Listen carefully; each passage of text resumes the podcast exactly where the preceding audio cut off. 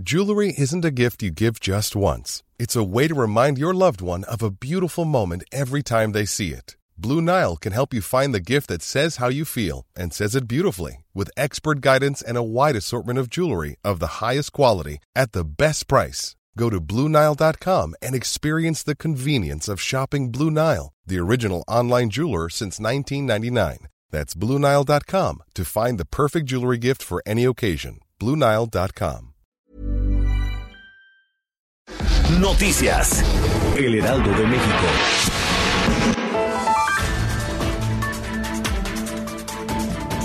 El presidente Andrés Manuel López Obrador pidió a la gente que continúe respetando las medidas de la jornada de sana distancia para hacer frente a la pandemia del coronavirus COVID-19. Lo anterior cuestionado sobre el tema de personas y familias que han decidido irse a las playas de vacaciones pese al llamado de las autoridades ante la crisis de salubridad.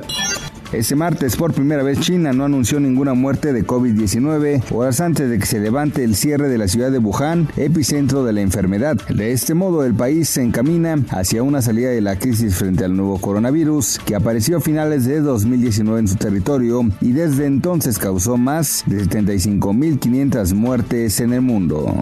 Todos los tipos de cambio en el mundo están fluctuando debido al coronavirus. Así lo indicó Gabriel Pérez del Peral, doctor en Administración Pública. Sin embargo, destacó que el peso es de las monedas más afectadas debido a la incertidumbre que hay en los mercados a raíz de que la pandemia ha llegado al país. Aseguró que es posible que el dólar alcance los 26 pesos si la coyuntura internacional sigue fluctuando, como lo ha hecho en los últimos meses.